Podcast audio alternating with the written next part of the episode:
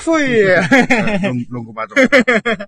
皆さんこんばんは。深夜の羅針盤、深夜、過去仮過去閉じです。はい、ということで、えっ、と、再びですね、ヒデラジということで、ヒデキさんをお招きして、えっ、と、つらつら喋っていこうかなと思います。よろしくお願いします。はいお願いしますお願いしますまあね、仕事もあの、一段落しましてね。うん。まあちょっと1時ぐらいまで30分ぐらい、ちょっと様子見ようかってことで、ちょっとまたラジオやっております。だから特に電話がなければ30分はラジオが続くかなと思います。うん。いいのか悪いのか。まあ最後に来てほしいですけどね。まあでも、雨も上がったね。あ、本当っす。あ、確かに。うんよかった。まあ今日はジョギングやめときましょうかね。雨降った後なんで。うん。あ、膝の具合ってどうなの？膝はちょっとよし良くなってるんですけど、んなんかやっぱ階段登るときとかに、うってなるときがあるんですよね。あやっぱあれなんですよ。よく言われるのが、あの、まあ私、ビッグでファットなわがままボディなんで、あ。うん。あの、人間の体は3桁を超える体重を、うん。あの、走れるようにな構造はしてないと。うん。いうことで、まあ、膝を怪我しやすいみたいな。うん。本当はウォーキングとか食事を減らすことによって、まず、体重をある程度下げてからの、うん。は激しい運動を走ったりとか、うん。筋トレとか。まあ、筋トレは、いや、体だったらいいらしいんですけど、うん。ということで、まあ、負傷ですね。うんうまあね、自分も、あの、3桁超えてるんで。やーん。あもうこれまあ本当は、膝気をつけてください。もうやばいです、本当に。やばいっていうか、まあ、まあうんあんま言いたくないんですけど。まあね、この、もちろんジョギング、走るなんて、ジョギングなんてう、まあ自分的にはもうね、もう無理だし。やっぱ階段もね、降りる時の方が負荷かかりやすいしね、登るよりもね。。うん。でもね、あのー今の話の流れだと、まあ同級生と、はい。もうめったに会わないけど、まああのコンビニとかで、おうみたいな。はいはいはい。で、久しぶりみたいな。はい。で、そうなったら、俺は、その変な話、中学、まあ、小学校ぐらいから、まあみんなよりはもうポチャッとしてるみたいな。はいはいはい。ベースがね。はい。で、3桁はもう高校の段階で3桁いたんだよ。ああ、はいはいはい。そっから、あの、一度たりとも2桁にはなったことないんだよ。で、なんだったら、ああの、の、年金の入った、あれなんですね。そうそう。それで、うん久しぶりに会った同級生は、俺、あの、学生の頃は、あの、まあ、もちろん秀樹だから、あの、はい。デッキってこあう、あ。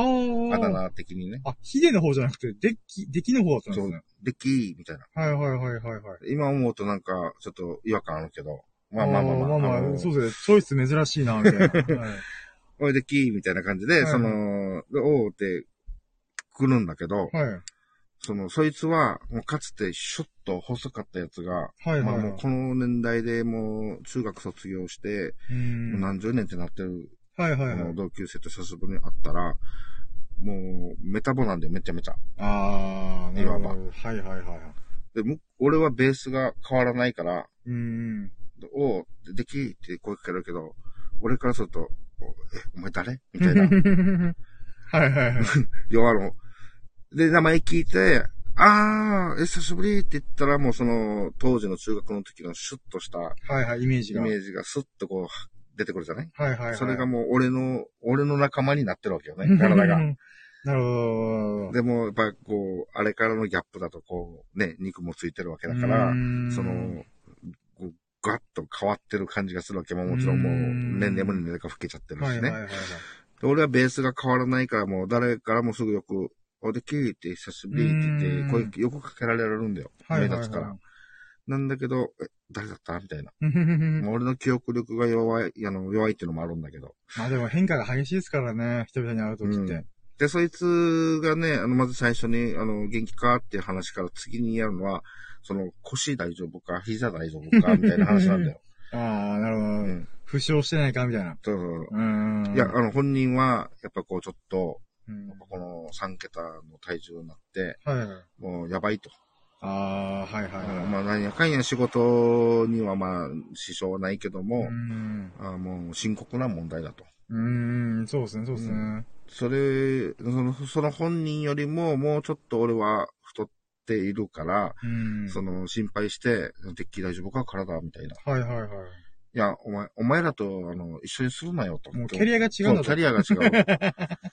この体重背負う、った、そうんの、俺の筋力は、まあ、あんまり自慢できんけど、あの、もう、鍛えられてると。なるほそどあの、その2、3年前から太った、お前らと一緒にするなと。そしたらもう数十年じゃんが。そう。う。俺の足腰舐めんなよと。むしろ痩せた時が危ないって俺は思ってんだよね。うん、なるほどあ。の脂肪もね、なんかなんやかんやクッションとかなるっても、まあ聞きはするけど、はいはいはいはい。まああのそうね、そういうこう話があったりね。んまああの、ちょっと深夜ともあの年代がちょっと違うから、はいはい。あのー自分の年代でね、久しぶりに同級生とかあったらもう、まず、まず健康の話しかしない。ああ、まあまあまあ、そう、そうっすよね。もうみんな共通話題ですよね。そうそう。もうこの年、あまあ、あの、代行っていうお仕仕事もあって、まあ、お客さんも、その自分より、あの、10もうん、10も20も上のお客さんが多いんだけど、はいはいはい。まあ、大体、あの、会話はもう、その、体大丈夫かみたいな。うーん。まず健康面の話。そうなんでしょうね。がほぼ多いやっぱり。そうっすよね。うん。だからまあね、深夜もね、ちょっとなんかあの、ジョギングし始めて膝が、とかって、ちょっと、はいはいあの、聞いたから、大丈夫かなと思ってう。ん。まあそうですね。あ、ありがとうございます。まあ一応膝大丈夫なんですよね。やっぱまあ、うん、そうですね。まあ無理しない程度にね、ジョギングやっぱり偉いなと思うから、つ続けてそうほしいし。体重変わんないんですよ、こんだけジョギングしてんのに。えなんでみたいな。太ってる人って割とすぐ運動して痩せるよとか言うけど、うんうんうん。キープしてるんですよね、マジで。えーみたいな。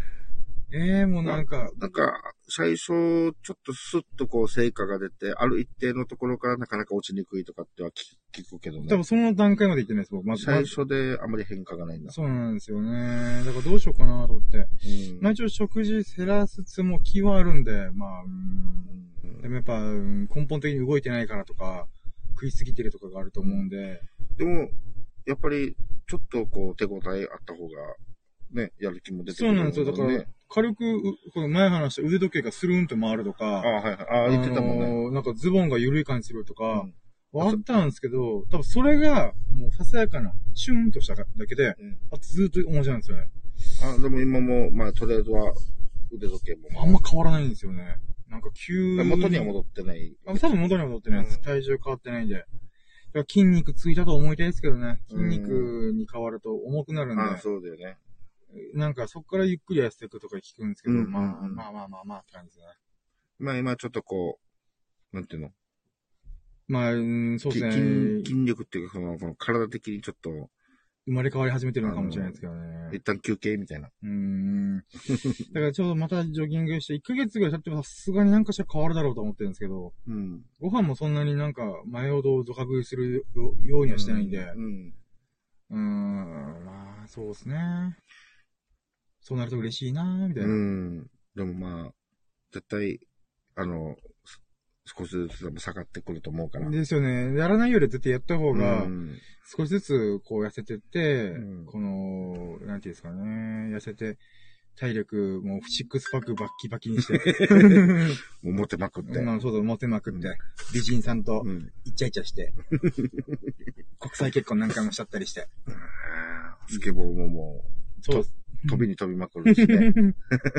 ああれはまさかみたいな。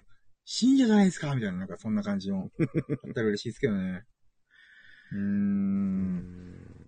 まあそうですね。スケボーも最近天気が悪くてなかなか触れないんですよ。ジョギングぐらいはまあ雨降ったからいいですけど、うんうん。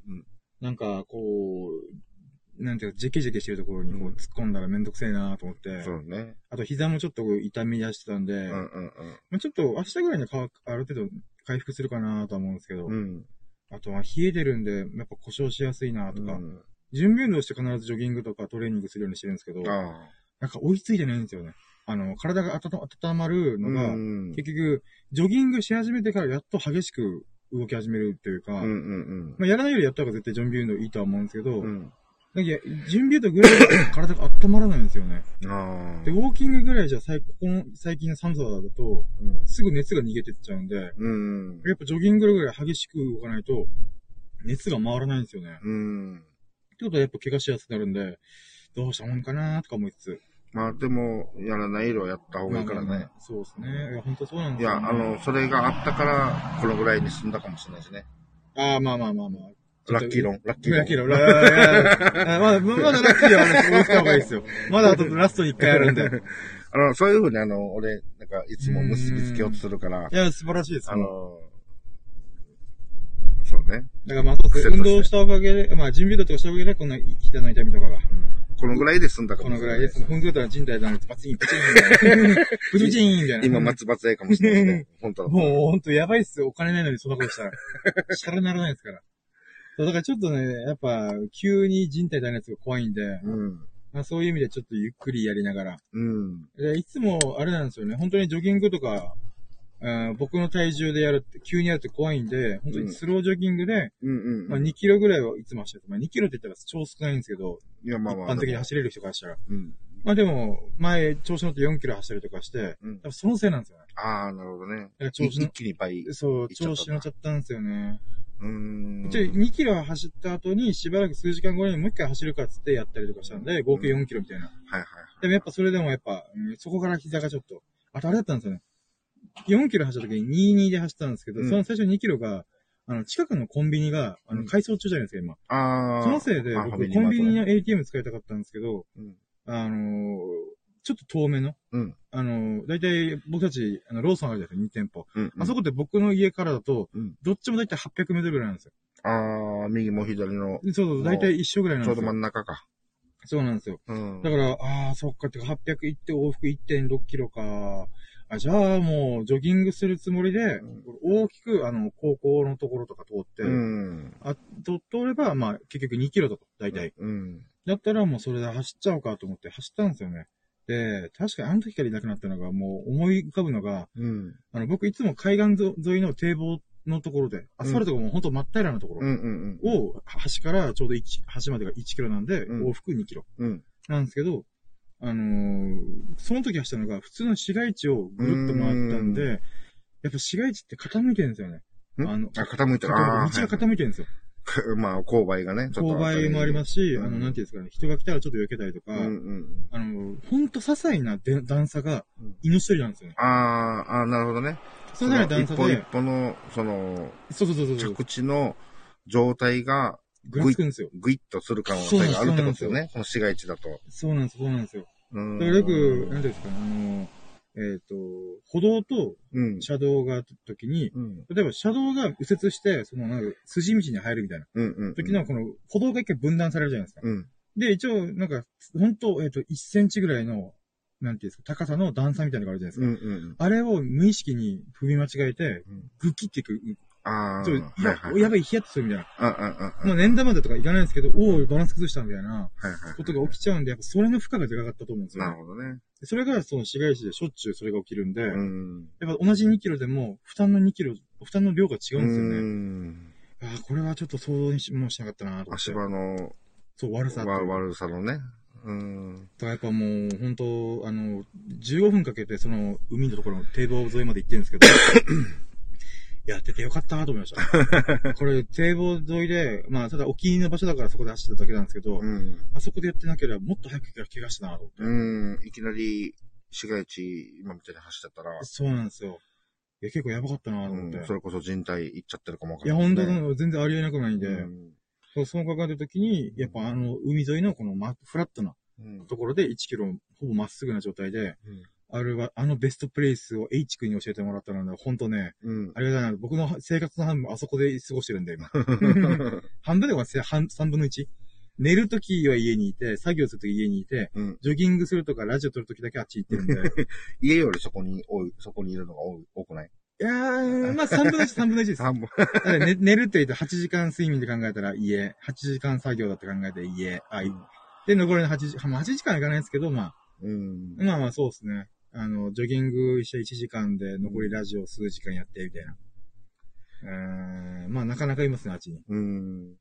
まあ、あの、この、あ、さっきのね、ジョギングの、はなんかあの、ぎっくり腰とかも、はいはいはい。その、例えば10センチぐらいの段差を、こう、トンって降りた時に、ぎっくり腰って言うけど、実は意外と2、3センチぐらいの、こんな大したことないのでぎっくり腰する可能性も、はいはいはい。なんかあるらしくて、で、これは、その、10センチぐらいの段差だったら、もう、まあ、階段みたいにね、うーん。あもうあの、目で見てわかるじゃない。うーん。で、だか、ら、それが、その認識っていうの、はいはいはい段になってるっていう認識で体もそれに備えるのかな、はい、決まって踏み出そうみたいな。そうそうそう。はいはい。で、それが2、3センチだと、こう、見えにくいっていうかわからない。だから、フラットだと思ったら実は違った。みたいな、こ、の、あれで、ゴキッとくるらしい。はいはいはい。だから、もうまさにさっき言った市街地で、こう、ちょっと、こうね、そううね1センチぐらいうのねってるとか、はいその足場の向きが少し変わっちゃうようなのって、もうまさにそういうのね、危ないではあるよね、本当にね。そうなんですよ。だからやっぱ15分かけてガソリン代使ってでも、うん。そういうフラットな場所、うんわざわざ行ってジョギングした方がいいんだな、みたいな。うん。これがウォーキングだったら多分別に市街地でもよかったと思うんですよ。うんうんうん。ジョギングするときって、まあ走るっていうのが、走ると歩くの違いって、うん歩くは競歩とかあるじゃないですか。うんあれも早歩きとかある、いろいろあるんですけど、うん両足が地面に必ずついてる状態うん。のことを歩くっていうらしいんですよ。ああ、なるほど。で、走るときは、シンプルに例えば片足になるみたいな。うん。絶対着地するときに片足、両足がついてない状態のことを歩くっていうらしいんですうよ。ん。で、あのーその時って片足になるじゃないですか。うんだから、走ってる時の足の、えーと例えば僕が3桁の、えーと体重で、うん。歩く時でもまあ一旦片足になるじゃないですか。うん。片足になってゆっくりこう、なんていうの前に足を進めて、まあ歩くっていう行動、うん両足ついて。うんだけどこの片足だけの時点で、うんまあ、片足で3桁の数字を支えてるわけですよ。ああ、そうね。うんでうんどれがそれが走るようになると、さらに勢いがつくんで、うん。あの、片足に、片、まあ、右足、左足っていう風に、うん。右に、えっ、と、3倍の体重がかかる、3倍の重さがかかるらしいんですよ。うん。瞬間的に。だから、右に300。左に300。そうだよね。走るとなると。そうなんですよ。で、僕はゆっくり走ってるんで、あの、うんあんまりあれなんですけど、本当ガチの猛ダッシュみたいなうん。ことやったら、もう数倍以上の、なんていうんですか、体重がかかって、マジでやばいみたいな。うん。それを確かにね、この筋肉とか骨とかがね、そうやっ、ぱりこ膝が支えられるわけないんですよ、300キロの。300 0.3トンの重さを支えられるわけがないんですよ、体の構造上。象じゃねえんだから、みたいな。だから本当怪我はね、気をつけたいなと思ってますよ、ジョギングする上でうん。そうだね。それはもう自分も思う、本当に。だからストレッチもちゃんとやらないといけないなと思ってやるんですけど、うん。やっぱ寒いと、早く温まりたいんだから、発射させて走っちゃおうとか、うん。思いがちになっちゃうんですよね。それが危ないんですよね。そうだね。あの、手抜かずに、うん、いや、ほんと丁寧にやらないと。やった方がいいよね。このアキレス腱伸ばすとかね。いや、ほんとそうなんですよ。うんまあ、最終目的はスケボー乗るんで、やっぱで全部必要なんですよね。体重落とすと、うん筋力つけると、柔軟性をもやる、持つみたいな。いやー、さっき乗りと、まあ、さっき乗り道のり遠いスケボー乗れるまで。いや、スケボーこんな大変みたいな。絶対そんなのないって、みたいな。いや、でもマジで、ちゃんとや、シュッとしてる人とか、身体ある人は、練習すれば1時間乗れるところ、僕今のところ1ヶ月は乗れてないですからね。乗りこなせてないんで、もうほんと長い道ですよ。だから S 君が僕のスケボーを見て、乗っていいっつって、あ、いいよ、乗ってみてって言った瞬間にさっと乗ったんで、うん。畜生と思いましたね。もちろん経験があるってのは分かってるんですけど、いや、こっちとら、1ヶ月頑張ってんですけどね。まあまあまあ、S 君だからなお、まなんかねあまあまあ。。S 君はまあ運動得意ですからね、体動かすのが好きだからしょうがないのは分かるんですけど、ああまあ僕の運動神経のなさたるやいなや、みたいな感じですね。いや、ほんとね。運動できるのいいなと思います、今更ながら。うんまあ、それはもう自分もね、今何もできない体になってるから。まあね、あのーまあ、ボーリングをね、長くやってたっていうのもあったから、はいまあ今、この話の流れだと、もう絶対無理なんだよね。もうそれこそ、こう、まあ、左足はい。にこう、フィニッシュはいはい。でこう体重乗っけたりすうる、ん。ってたりしてたわけだから、もう絶対無理だ。そうですよね。でも僕のこの欲深き、まあ欲まみれの人生を歩むためには、うん。やっぱ痩せなきゃいけないんですよね。健康にならなきゃいけないというか。うん。ゆくゆくはサーフィンもやってみたいなと思ってるんで。そうなってくると、ウェットスーツがまず入らないとか避けたいんで、パッツンパッツンみたいな。うん。あれこれ素材大丈夫かなみたいな。まあ、ウェットスーツに関しては、あの、オーダーでも何でもできそうだから。まあ、そこはいいとしても、あの、サーフボードに乗った瞬間に沈むっていうのが、サーフボードの浮力を超えるそう浮力を超える。うんそこもオーダーメイドみたいな。あの、ももう持てないぐらい大きくないといけないんですよ、そ れ持てないんだけど、これ、みたいな。遠くから見たら船に乗ってるのかみたいなね。あれ、小舟かなみたいな。い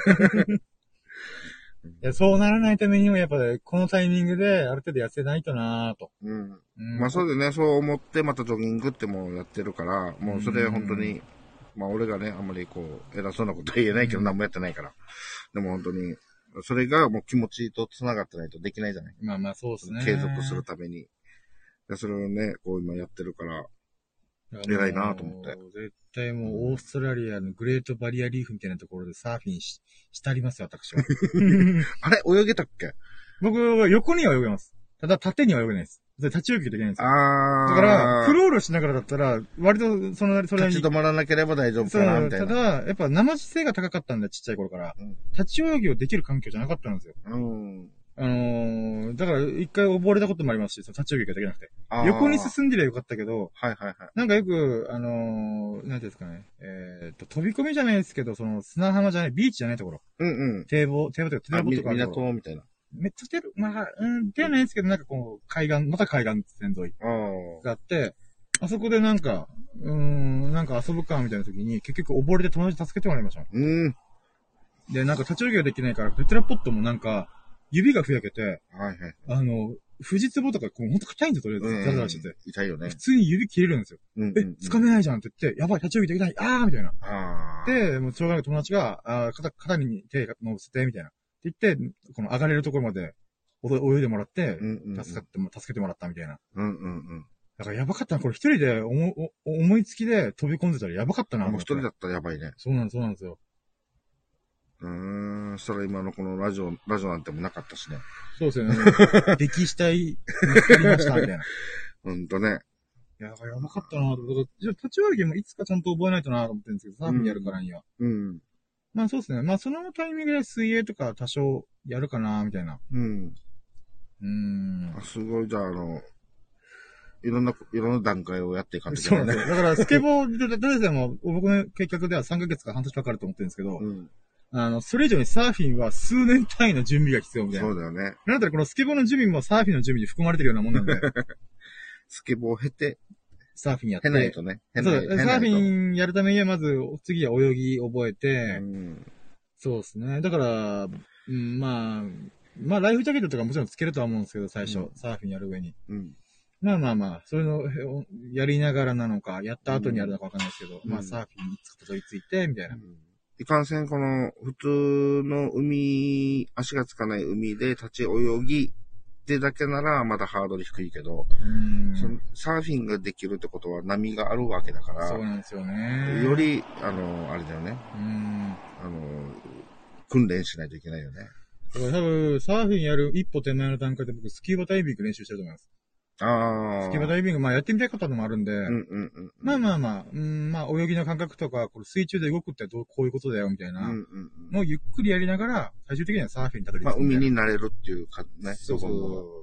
があればね、恐怖心とかね、うん。なくなれば。そうなんですよね。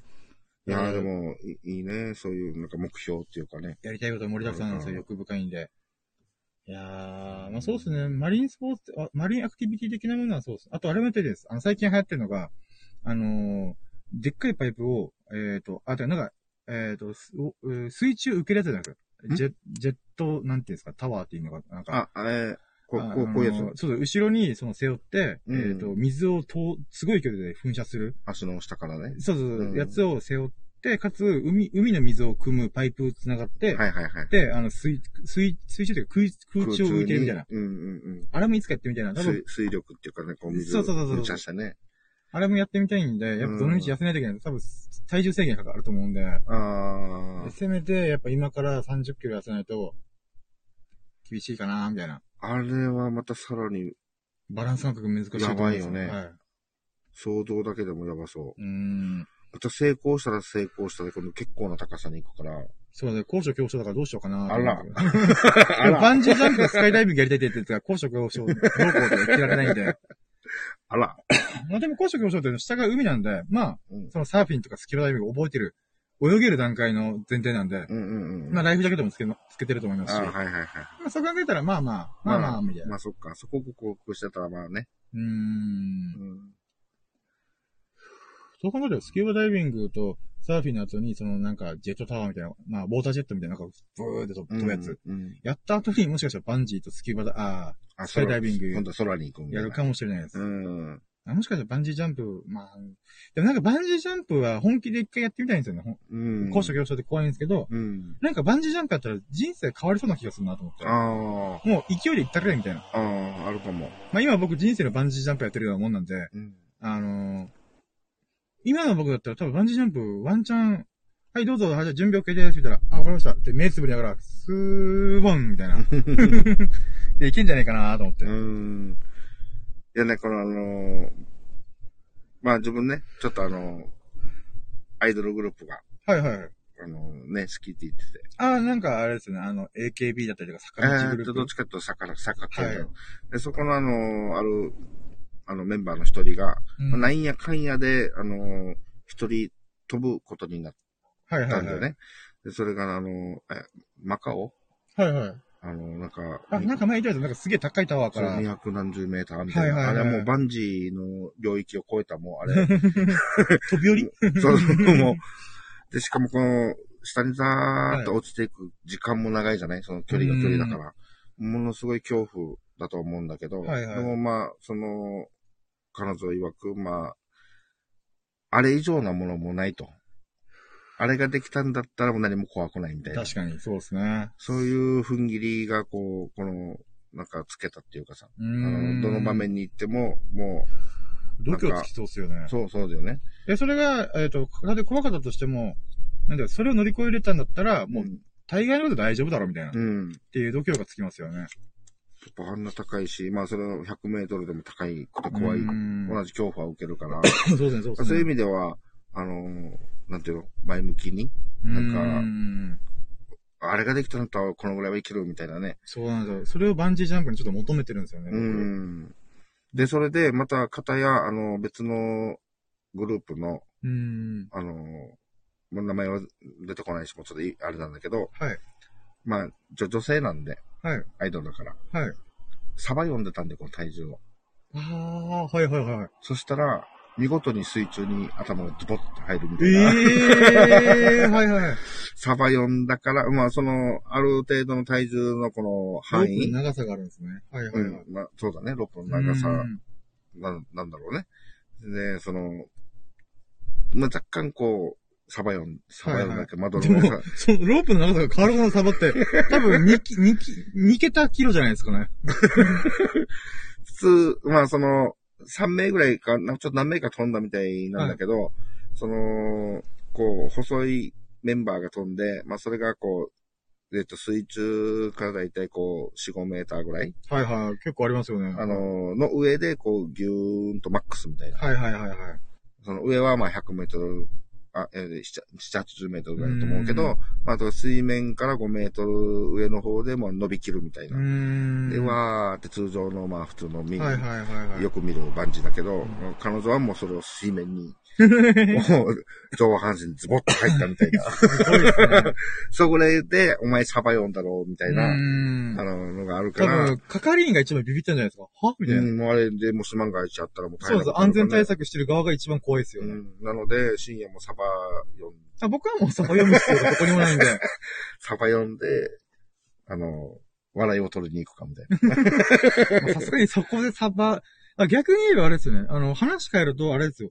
その女性の体重を詐称したいっていう気持ちの強さ。うん。女性のその体重をあそうだね隠したいっていう強さが、評価。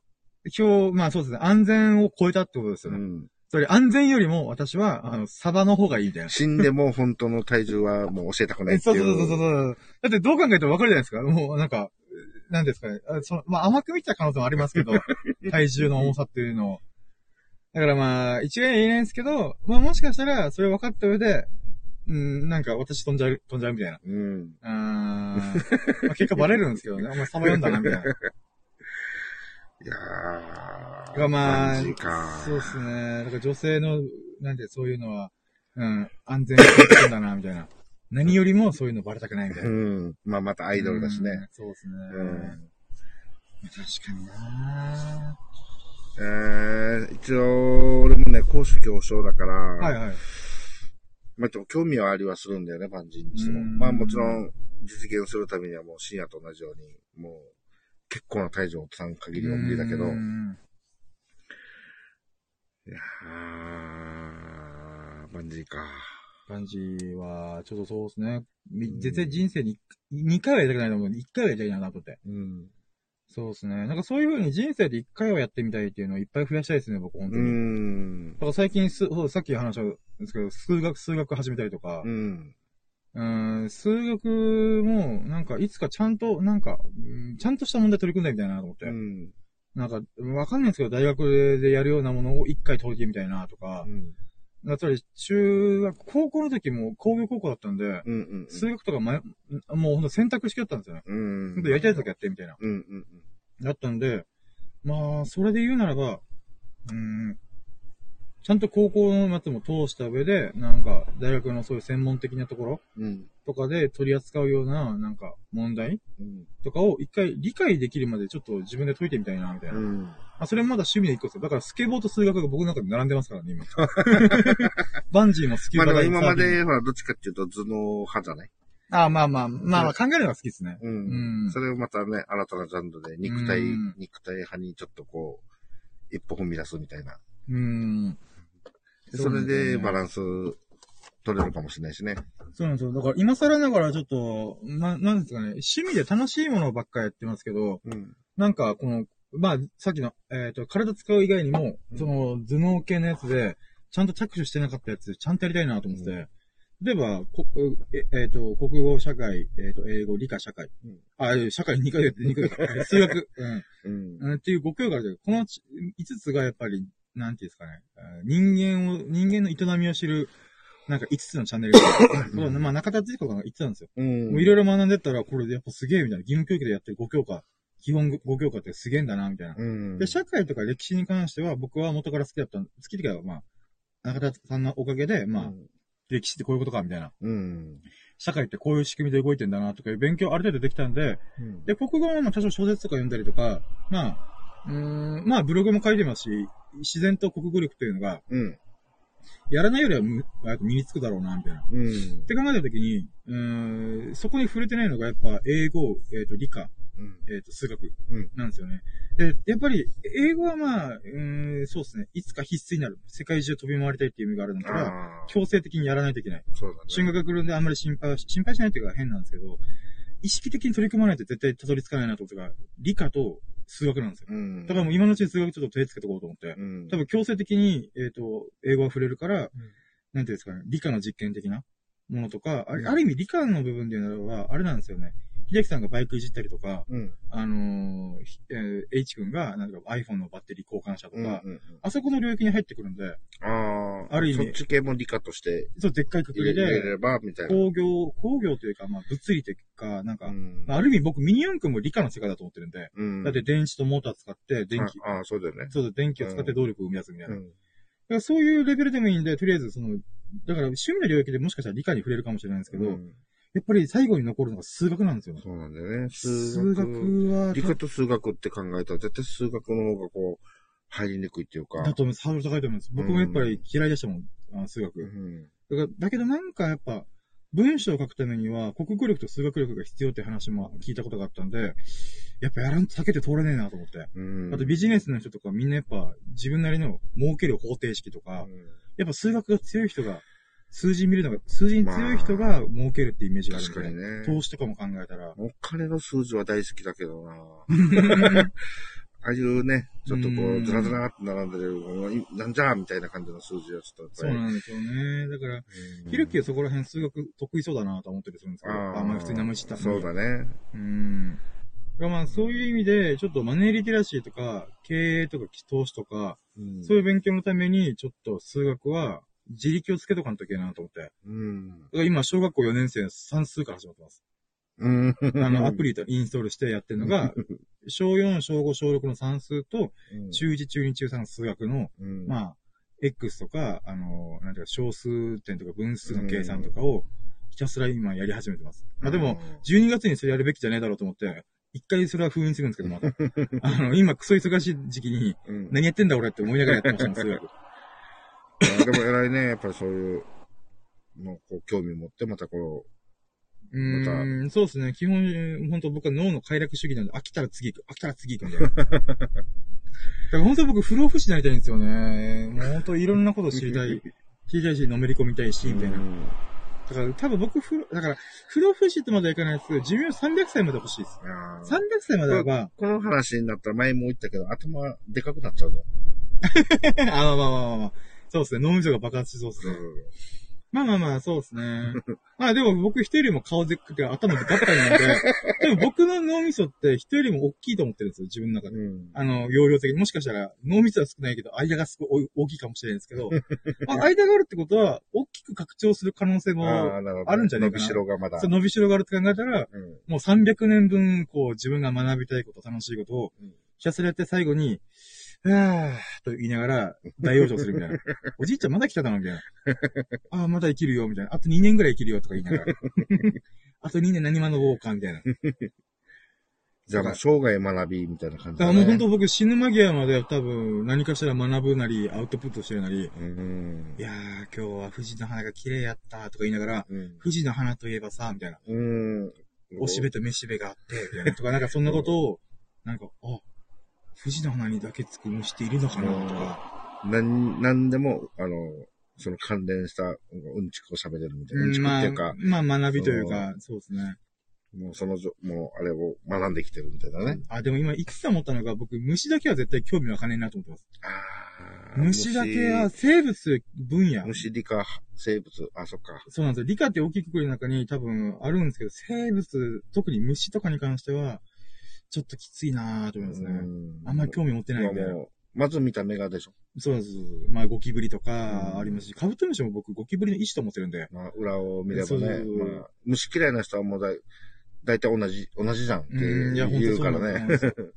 本当そうなんですよ。うんあなたはちょっとカニとかもそれで、それのエッセン、延長線上でちょっと嫌いですからね。うんエビとか。カニはどっちかっていうと映画でエイリアンとかね。うーん、ありがとうございます。そっち系、はいそっち系でもなんか嫌みたいな。あちょっと窓軽く閉めといていいですか？ちょっはい。と寒いなと思って。そうなんですよ。まあでも、まあだから、こんだけ興味の幅をいろいろやりたいって僕でも、うん生物だけはちょっとなぁと思ったり、まあじゃあ仮に300歳生きても生物はももう全くわかんないみたいな。う、興味ない。いいです。まあ例えばアリの行動とか蜂の行動とか、うん。この、そういうのが好きな人が、なんかこういう特性があったよとか、うん社会的動物っていうのはこういう特性があるんだよみたいな、うん。このまとめてくれたものは見聞きしたいんですけど、うん。自分で実際にこの蜂がどうこうとかっていうのは絶対見たくないと思って。うん。昆虫食とか絶対嫌だし。もうそれもの、そのもの調べようと思ったらやっぱこうね、図鑑とかこの開くともう必ず写真とか、もう絶対見たくないですね、そういうの必ずついてるから、そうするともう、まあ、文章だけだったらいいけど、みたいなね。文章だけでも結構、あれですけどね、共食いしてるとか書かれたら、うーわ、みたいな。見たくなかった、みたいな。ああ、まあまあまあ。とかもあるんで、うんまあまあ、そうですね。まあ、それ以外に触れない分野で、こう、わーってこう、知っていくみたいなうん、感じの人生歩みたいな、みたいな。まあ、苦手な部分はね、強いて。うーん。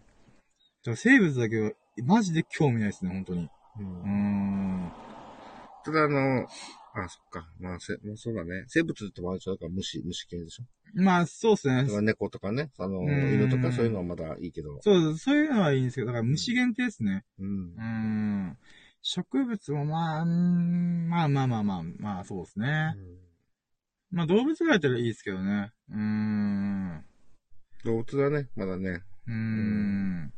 なんかまあ動物でもなんか、あのーガラパゴ諸島にいる、なんかコモドドラゴンとかいうもう雑菌たっぷりなやつとかは触れたくないですけど。あー、えっと、爬虫類系か。あ、そうそう。あ、まあ、爬虫類っていうか、そういうなんか菌がいっぱい出て、コウモリとかも。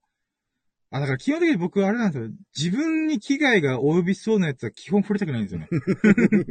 あ、俺死ぬかもっていう。なんかこの、なんか、想像すると嫌、嫌だ、みたいな。そうそうそう、噛まれたりとかして、なんか変な菌が入ってとかいうのが、うん。本当に嫌なんで、うん。だからやっぱそういう部分ですかね。まあ猫とかもやっぱ飲みとかダニいるんじゃねえかってヒヤヒヤするんで、とか犬とか狂犬病疑惑みたいな。はいはいはい。とか、あ、そう、今、犬犬で思い出したんですけど、うん。久々に僕の近所で野良犬見つけたんですよ。うん。野良犬っていうか、ね。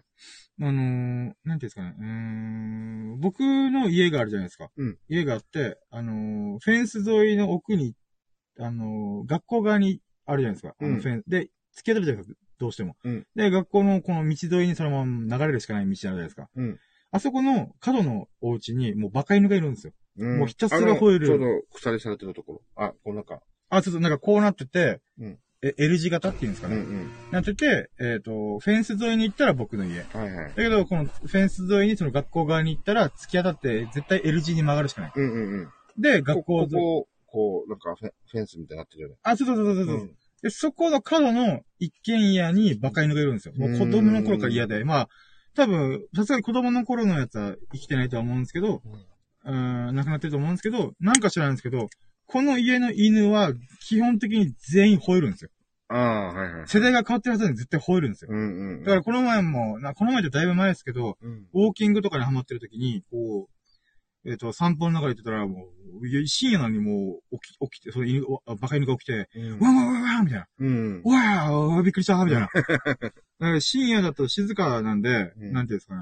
なんか普通に考え事しながらとか、気楽に歩いてる時に、ビックーみたいな。うん。もうそれがすごい嫌で、うん。このバカ犬がと思って。急に、急に吠えるからね。そうそうそう。本当になんか、本当しつけどうにかしろよと、もうめっちゃ思うんですけど。で、その犬が、うんあ、これで話戻って、うん。僕の家からまあ見え見えるっていうか、わかるんですよね。で、うんバカ犬が吠えてるのもわかるんですよ。ああ。でも夜って大体、あのー、バカ犬も車通ったぐらいじゃ吠えないんで、うん。あの、静かなんですけど、あの、その時めっちゃ吠えてたんですよ。あれうんなんだろうと思って、そしたら、なんか、で、僕ピンときたのが、これ犬だと思って、うん。あのー、この時間帯に歩いてる人ほぼいないんで、うん。ワンワンワンワンって言ってるっていうことは、別の何かに吠えてる。うん。でも車ごときじゃ吠えない。あー、っていうことは、あの、例えば散歩中でワンちゃんとかに吠えてるのは見たことあったんで、うん。あの、あー、これは犬じゃねえかなと思って、じーっと見てたんですよ、遠くを。そしたら、なんか、かすかに、ワンワンみたいな。うん。これ、答え、答え返してる犬がいるのを気づいて、うん。で、そいつが、なんか、タッタッタッタッタって、あの、すごい、あの、結構遠距離あるじゃないですか。うん。うん。だけど深夜なんてもうほんと車を撮ってるんで、もうき静かなんですよ、めっちゃ。うん。だから、タッタッタッタッタッタってこっちに向かってなんかわかるんですよ。はいはいはいだか。らもう大急ぎで行かれました。はぁ、みたいな、狂犬病みたいな。だからワンちゃんい。嫌いじゃないですけど、やっぱ、あの、飼われてる犬。もしくはな、人懐っこい犬はまだいいけえーとど。かそうですね。うん。だから、い猫はやっぱ噛んでも爪とかのイメージもありますけど、うん。まあまあまあ、まず基本的には避けるんで。あの、猫ちゃん自身が。野良猫とかも逃げてくんで、うん。それ考えると犬ってワンチ、まあまあ、ワンチャン、ワン、ワン、まああれだ、うん、ワンチャンス、噛んでくる可能性あるんで、あるね。うん、今ワンンチャンとワンチャンでもうめんどくせえな。ワンチャンあるなとか言うのが、言うのが僕の口癖なんで。その、どのワンちゃんも。そうそうそうそう。いやワンちゃんがワンチャン噛んでくるな、みたいな。う んまあ、犬にとってはワンチャンスけどね。ワンチャンス、ワンチャンス。もうわけわかんない。だからもう、怖す、怖くて、うわっと思ってう。んで、しかもやっぱ家の前通ってたんですよ。うん。タタタタタタみたいな。うーん、だからなんかなーと思って。やっぱ最近野良犬見ないのってやっぱ保健所とかで、うん。あの、そういう狂犬病とかのあるんで、やっぱこう、猫ちゃんは確か虚勢するとか、うん、なんかそれぐらいで済むらしいんですけど、うん。犬の場合は、あのー本当に殺処分になるらしくんで、野良犬の場合は。うん。そうまあね。病気とかの関係で。うん。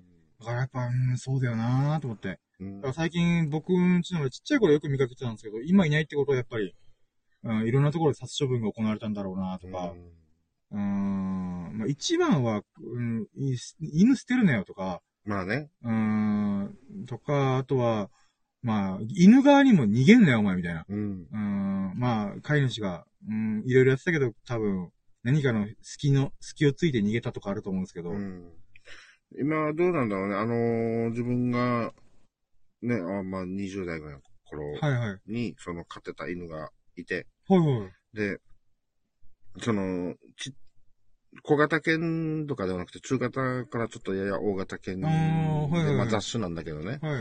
で、それはあの、家の中で、イエーイみたいな感じな飼い方じゃなかったから、はいはいはい。まああの、外で、そう、庭があって、で、まあ、あの、犬小屋があって、で、基本こう、鎖で、あの、つな、ね、つうんながってて、で散歩とかってやるけど、まあ、ちょっとめんどくさいなみたいうな。ーん。俺、なんか散歩嫌だ、みたいな、俺がね。うんだからもう、えいってはな、この、話す。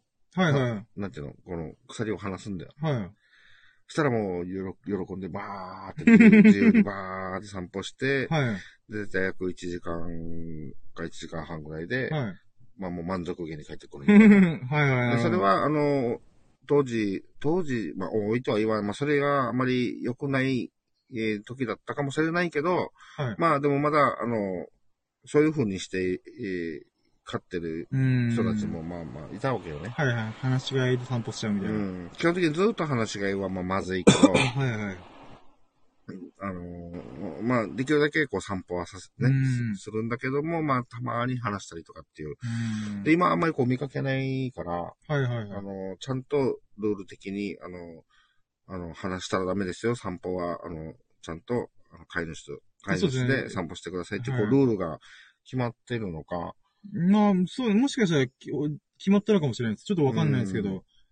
うん。だから多分、法律とかで確か裁判とかであった気がするんですよねう。ーん。あの、飼い主の責任になって、えっ、と、賠償金払わないといけないみたいな。はいはいはい。子供を傷つけたとか、このワンちゃんが。うんうんうん。まあ確かにね、そういうの。確かそういう判例が増えたから、うん。買うんだったらちゃんと散歩さ、てかこう、リールつつけたりとか、こう、うん。まあまあ、紐つけてちゃんと。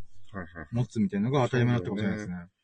そうだよね。今、そういう事件があってからではもう大変なことになるし、そうなんですよ。実際。飼い主の責任になっちゃうしねうん、あ。ったと思うので。で、あとは、うんまあ、時代の流れもあるんだろうなと思うんですよね。だって昔は、あれだったじゃないですか。犬、ワンちゃんとか犬っていうのが、この、なんか、警備員的な、うんうんうん。あの、なんて言うんですかね。あのー違和感があったら吠えろみたいな。うんうんうんってやったんですけど、やっぱそれって、周りからもちょっと迷惑じゃん、みたいな。うん。お前の家の前取っただけで吠えられるってどないやねん、みたいな。うんうんうん。やっぱちゃんとしつけしなさい、みたいな。ご近所トラブル的なうんうん意味もありますし、まあ、セコムとか、あのー施錠うん。うん。とかが割とちゃんとして、防犯がししっかりすればするほど、なんていうんですかね。そういう意味で飼うっていうよりも、もう愛玩動物みたいな。うんこ。の可愛がる用の、えっ、と、ペットとして犬が普及してるから、うん。なんかそういう風になんか家、家に連れ込む犬みたいな、ワンちゃんみたいな。っていうのも多い、多くなってきたんじゃないかなと思うんですよ。うん。ほとんどもう庭に、家にあげないけど、庭にずっと置いて、その話し飼いというか、まあ、んうん。遺毒っていう飼い方が減ってきたんだろうなとも思ったりしますね。ね。なんか、全然こう、トコトコトコってこう、ああいうのが普通にね、さうーん。あの、道で、街でこう見るとかっていうのもこう少なくなってきてるし、そうですね。まあ昔、まあ基本的なルールは一緒だと思うから、多分昔はともう少し緩かったり、こういい加減だったんだろうね。んそうですね。なんだったら、うちの犬あの、当時ね、その、鎖でこう繋がってるから、その、まあ、小学生がね、あの、めーみたいな感じで、こう、ちょっとこう、いたずらっていうかうん、ちょっとい、なんていうの、どうせこ、こっから先は来ないだろうみたいな、うんその、あれでちょっとこう、おちょくってたりとかしてるのを、その、なんていうのかな。なん、可愛いように、あの、尻尾振りながら近づいていくんだよ。うん、はいはい。あうちの犬が。はい。で、そこで、あの、小学生、多分、多分うちの犬は、あの、これを普段やりすぎてストレスになってるのかな。はいはい。で、頭がいいと俺は思ってるんだけど、こはいう尻尾振りながら、あ全然今日は、あの、あれだよ、触れるようん、触って、みたいな感じはに、振りまいときながら、いた小学生近づいたら、うんってしかばすって、しかばすって言っちゃった。はいはいああ、まあまあ、いいです。の、驚かすみたはいいな。はいはいはい。で、わーって小学生が逃げてうって、あ、こいつ、あの、おちょくってるな、みたいな。うーん。なんど。か、あの、そういう可愛げないの だったんだけど、可愛げないの、飼ってる側は可愛が、可愛かったけど。うーん。まあでもあの、それかもしね、本当に噛んじゃったりとか、うん怪我させてしまったら、まあ、大事になる、なりかねないしうね。ん確かに。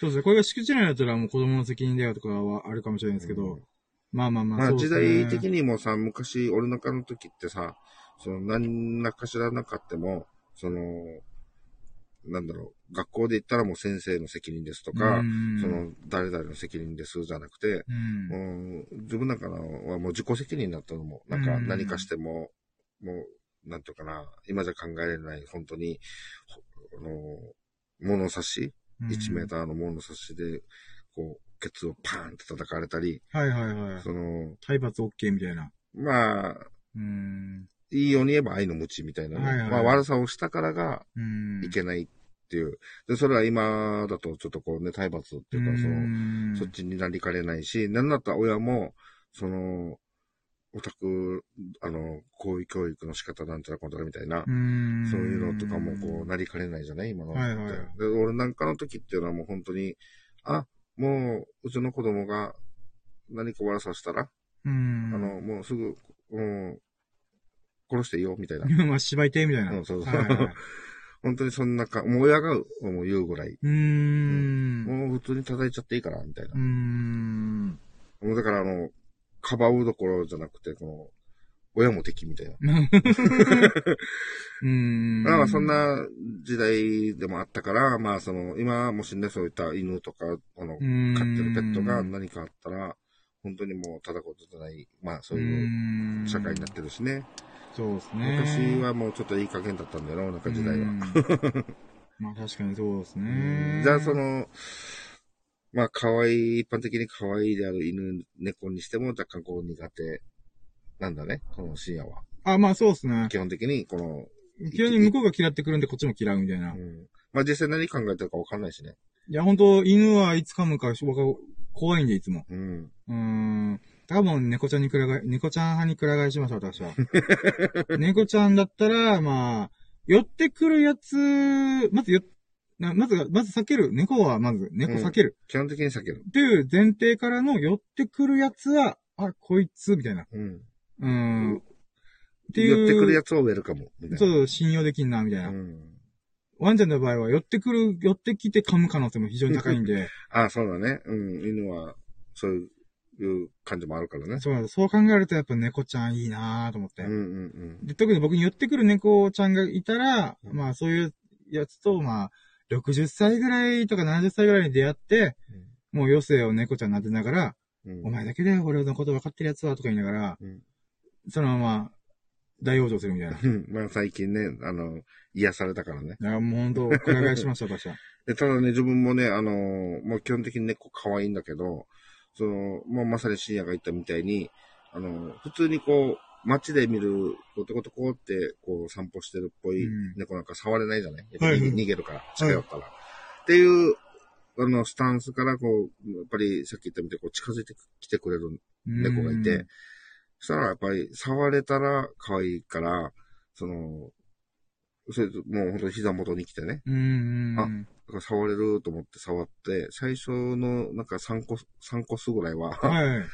いけてたんだけど、はい。4コス目にちょっとこう、あの本人的にあれじゃないの？あそこじゃないって思ったのか、うんシャッてこう詰め、うんやられて、で、こう、引っかき傷あ。あ、はい。ちょっと怖いですね。菌が繁殖しそうな。うん、まあ、うん、そこだけ、あ、いたってなって、はい。なんかこう、触れたにもかかわらず、なんか、まさかこういう風にシャって、最初の3回ぐらい運転でもうゴロゴロゴロして僕、たんで。明日蹴飛ばしたやつけどね、その猫。だからなんか、うん。そういう一面も見たから、うん。その、まあ、さっき言ったね、こう三、あさっき言ったね、山板の3匹がね、はいはい、野良猫がギュッとこの僕の懐に来たの。もう、そ、その猫はもう本当にもう、うん、やっぱ人慣れしてるなーみたいな。めっちゃ可愛いけどねい。や、ほんと、あの猫にこう超える猫に出会えることできんのかなーって思いますね、僕 もう会いに行くしかないね。うん、まあ、そうですね、60まで、こう、子供産んで、その子供の子孫が僕が60の時に出会えたらいいなーみたいなうん感じはしますけどね。まあ、うんそうですね。まあ、あの、その時に買うんだったらもう子猫かな。あ、そうですね。もうそ、ねそれぐらいの気概はありますよ。あの、あのー懐いてくれるまで。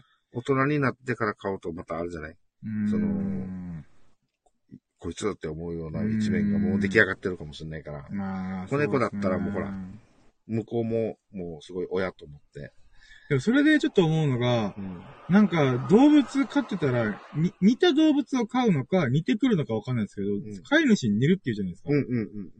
僕、この性格が歪んだ僕の、僕が飼った猫は果たして、僕が望んでる猫になるのかなっていや、いう。えっと、多分俺の想像だと、えっと、猫が、まあ、猫が今、そばにいるって仮定してるけど、猫がいない深夜はそれなんだけど、猫がいる深夜はそうじゃないはずだから。あー、もう甘やか、甘やかしまくるみだって。可愛いじゃん。はいはい。でだから、あの、他の人間にも可愛い可愛いってしないじゃん。うん、まあそうですね、基本的には。そう。だから、あの、もうこいつだけにはもう心が本当にひ開けるみたいな。もう、その、独り言じゃないけど。だから、そのこいつが可愛いから、その可愛い状態の深夜を見て育つから、ああ。変なことにはならないと思う。じゃあ友達家に絶対連れてこないですね。あの、連れてきたら僕の歪んでるところがバンバン。あ、この猫の友達。あそう、あそう、ね、ね、あんそう、友達を家に連れてきて猫に合わすことは、まあ多分一切しないでおこうと思いました、今。ああ、今もう自分家だけで買うみたいな。基本的には。でも、あこいつ物心出てだいたい大きくなったな、みたいな。なったら、まあまあまあ、みたいな。うん。だから今の深夜でそのまま、あの、20年、30年、40年が形成されるのか。でも、あの、そうだはずだけど、もう何、まあ、その時もうご60ご年隠居してる。だね猫を飼うぐらいな、もう、落ち着いてる状態になったら、もう、違うんじゃない？まあそういう時に猫と出会いたいですけどね、あ、うんこいつや、みたいな。うん。まあもしくは育ててこいつや、みたいな。うん、感じにするか。うん、そうですね。うん、まあ、そっかそうですね。だから今の僕がペット飼ったらや、かなりやばいと思います。今の状態を。もうすぐずる賢いやつができると思います。でもそのずるがす濃い感じの様を見てもまたこれ可愛いと思うかもわからない。うん、まあまあまあまあ、まあ、そうですね。こいつ頭いいな、みたいな。そうそううそう。んそういう意味では気づきとか学びを与えて、ああ、猫もこんなこと考えるんだったらちょっとな舐めちゃあかんな、みたいな。普通の猫と違う一面が見えたらまた、うんそれはそれで。そしたら僕 YouTube で荒稼ぎしてますけどね、そいつ。